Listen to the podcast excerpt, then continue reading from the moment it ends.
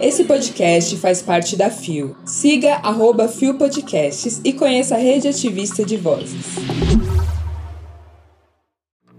Uma boa noite. Não, gente! E aí, bicha?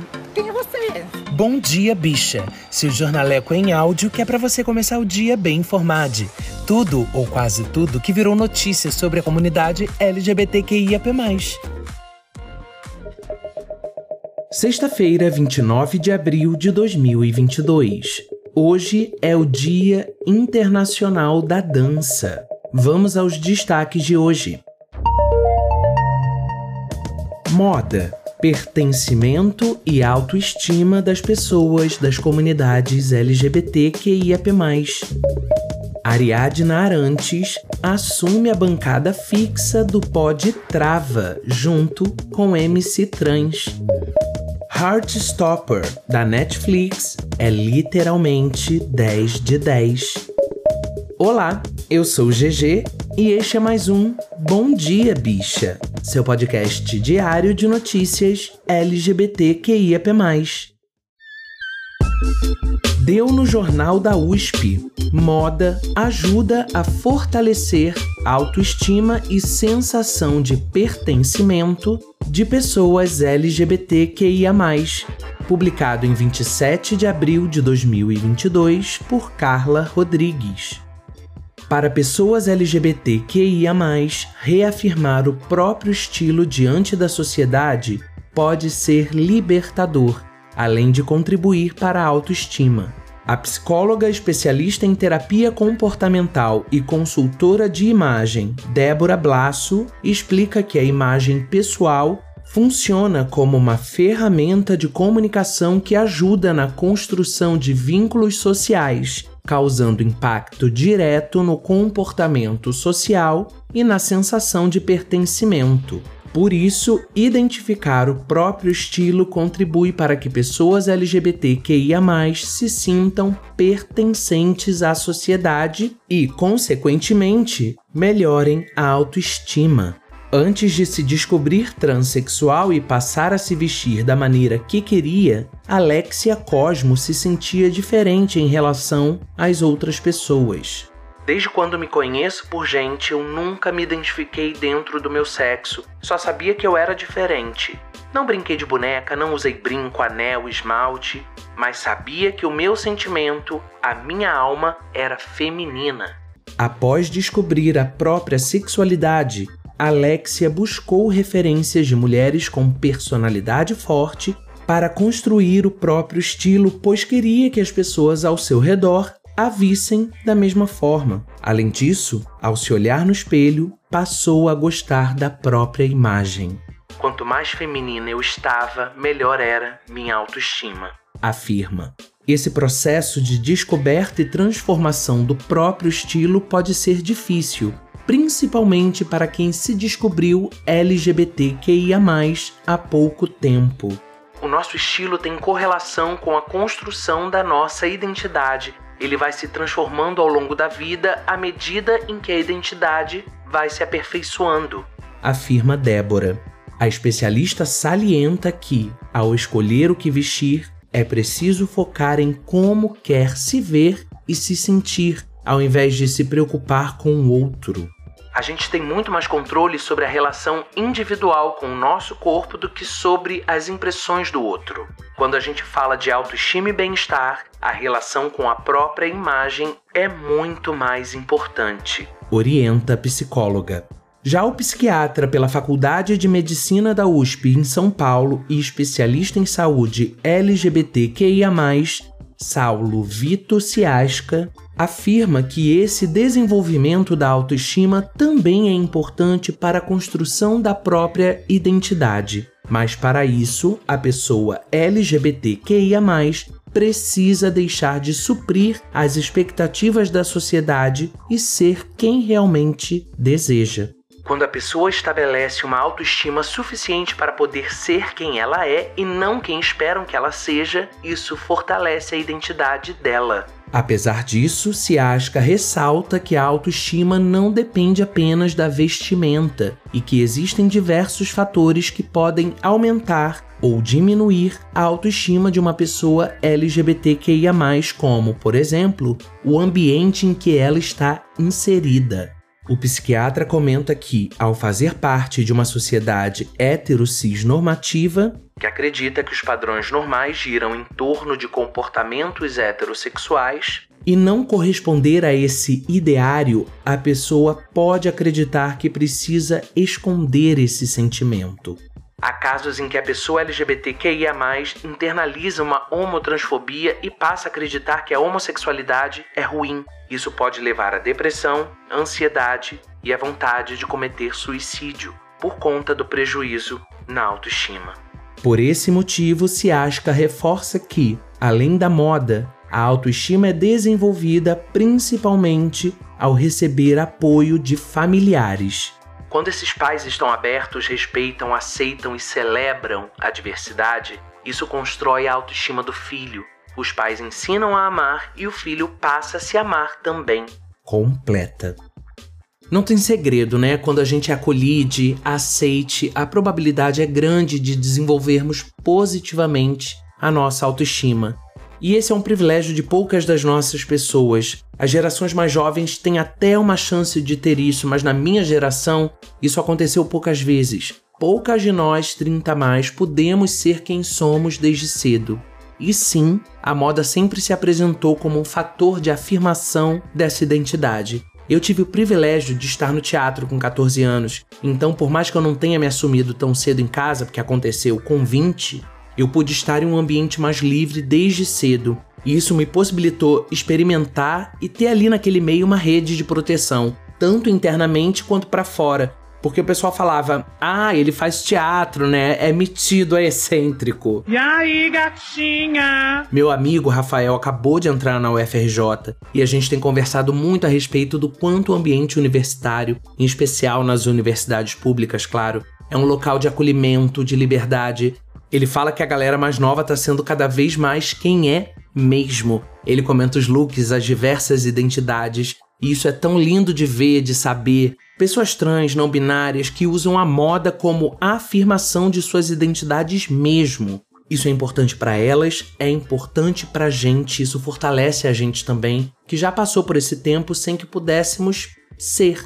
Mas não é que seja simples para elas, tá? Definitivamente não é. Porque uma coisa é estar dentro da universidade, mas e o trajeto até lá? É, gata. A gente vai construindo, a gente vai resistindo e temos que ser apoio enquanto comunidade dessa expressão de identidade também através da moda. O babado é certo. E por falar em universidade, essa é uma matéria do Jornal da USP, como informado na chamada, e é sempre muito bom trazer produção jornalística que acontece dentro desse ambiente. A gente também está aqui para isso, para amplificar a visibilidade de novas narrativas do novo fazer jornalístico. Deu no IG Queer. Ariadna Arantes vai assumir bancada de podcast com MC Trans, publicado em 20 de abril de 2022 por Camila Cetrone. A ex-BBB, modelo e influenciadora digital Ariadna Arantes vai se juntar à cantora MC Trans como apresentadora fixa do Pod Trava, o primeiro podcast trans do Brasil. Ela fará sua estreia na próxima segunda-feira, dia 2, às 20 horas, com exibição no canal oficial do Pod Trava no YouTube. A notícia foi confirmada para o IG Queer com exclusividade pela MC Trans. Estou muito feliz com a ideia de integrar a bancada, principalmente por ser o primeiro podcast de mulheres trans. A Vitória, MC Trans, me fez esse convite e, observando o desenvolvimento comunicativo dela, eu aceitei na hora. Acho que ela tem muito a acrescentar.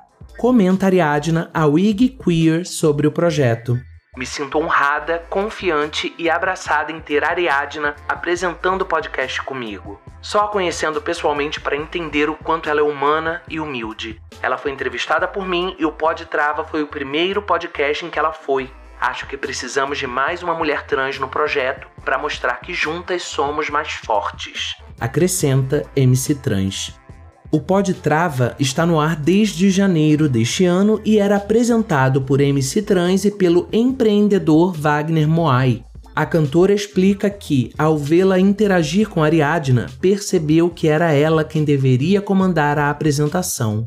Quando ele viu nós duas juntas, disse que a gente tem muita química. O público reagiu da mesma maneira. Nós duas nos conectamos de uma maneira muito respeitosa. Explica MC Trans. Ariadna explica que, entre os motivos para aceitar o convite está o fato de que ela e MC Trans compartilham de muitas experiências em comum. Não somos só as barraqueiras ou as polêmicas como muitas pessoas acham. Todas nós vivenciamos histórias diferentes por sermos trans, vivenciamos a rua, a marginalidade, a prostituição e os maus tratos de pessoas da sociedade. Temos vários pontos em comum. Fiquei muito feliz quando ela me fez o convite. Diz para Ariadna, essa vivência vai contribuir para trazer mais leveza às entrevistas. Eu sou a mais polêmica, destaca. Acho que podem esperar de nós duas uma aula de união. A sociedade sempre quer ver duas mulheres trans em rivalidade. Isso acontece dentro da nossa própria comunidade. Sermos amigas, apresentadoras e artistas e dividirmos nosso projeto só mostra como a união faz a força, afirma MC Trans. Que potência desse encontro, né? Ariadna é pioneira em tantas coisas e a participação de Lina no último BBB lembrou muitos de nós da importância de Ariadna. Lembrou a gente do tanto que ela deu a cara a tapa em um momento em que o Brasil era mais fechado do que ainda é. Planta faz isso? Então, Ariadna Arantes merece sempre ser celebrada. E o Pode Trava, gente, você já ouviu? Aliás, você conhece MC Trans? Poderosíssima como a espada de um samurai. É tipo obrigatório conhecê-la, tá? Já corre nas redes e cata a gata aí. Na matéria, a Camila Cetrone fala ainda sobre os procedimentos de feminilização que a MC Trans vai fazer. Então a Ariadna vai tocar sozinha o Pode Trava por um tempo. Vai arrasar muito. Eu já tô ansioso e dia 2, segunda agora, 8 horas, eu tô colado no YouTube para ver essa fechação que vai ser e todo o sucesso do mundo também para MC Trans no procedimento pelo qual ela vai passar. Mana, vai que vai que já deu certo. Deu no Popline. Heartstopper. Série é aclamada pela crítica com 100% de aprovação no Rotten Tomatoes. Publicado em 26 de abril de 2022 por Cavad Medeiros. Heartstopper estreou oficialmente na Netflix na última sexta, dia 22, e em poucos dias já vem dando o que falar, garantindo também total aclamação da crítica e do público, incluindo uma taxa de 100% de aprovação no Rotten Tomatoes, site que contabiliza reviews de filmes e séries. Conquistando um feito que poucas séries conquistaram, Heartstopper chega em seu quinto dia de exibição com um total de 100% de aprovação entre os críticos contabilizados pelo site. Entre os usuários do site, a aprovação está em 98%, um número igualmente impressionante. A aprovação de 100% de Heartstopper veio por meio de 21 críticas profissionais com média de 8.7 em suas notas. No Rotten Tomatoes, a porcentagem de aprovação cai quando a crítica descreve a produção como Rotten, ou seja, faz uma crítica negativa. Heartstopper é uma série ambientada no ensino médio inglês. Na história, o nerd Charlie Spring, de Joe Locke, que é gay assumido, se envolve com o popular jogador de rugby Nick Nelson, Kit Connor, que está descobrindo sua sexualidade. Os dois vivem juntos o primeiro amor. O programa é baseado nos quadrinhos de Alice Oseman, que já era sucesso. É um spin-off de Solitaire, seu primeiro romance que acompanhava Tori Spring, a irmã de Charlie, Bem recebido com publicação independente na internet, Heartstopper foi publicado fisicamente por uma editora e Alice chegou a quatro volumes da história. Na série, personagens secundários como Elle, de Yasmin Finney, Tal, de William Gall, e Tara, de Corina Brown, ganham destaque e suas próprias tramas. A diversidade de gênero e sexual é um dos pilares de Heartstopper. Você pensou que não ia ter Heartstopper no Bom Dia Bicha, né? Se liga, hein? Mas a gente aqui é o quê? Antenada. Eu, hein? Gente, 100% de aprovação no Rotten Tomatoes não é pouca coisa não, hein? Porra! Eu ainda não parei pra assistir, mas tá todo mundo falando tão bem, mas tão bem, que eu preciso maratonar esse fim de semana sem falta. É muito importante vermos nossas histórias sendo contadas, ganhando páginas de livros, telas, alcançando, gerando conexão, identificação. A gente tá aí, a gente quer se ver. A gente tá cansado de ter que adaptar nossas expectativas às histórias cis heteronormativas. Descansa, militante! É muito especial pra galera mais nova poder se ver enquanto vive, exatamente enquanto vive o que vê. Literalmente 10 de 10.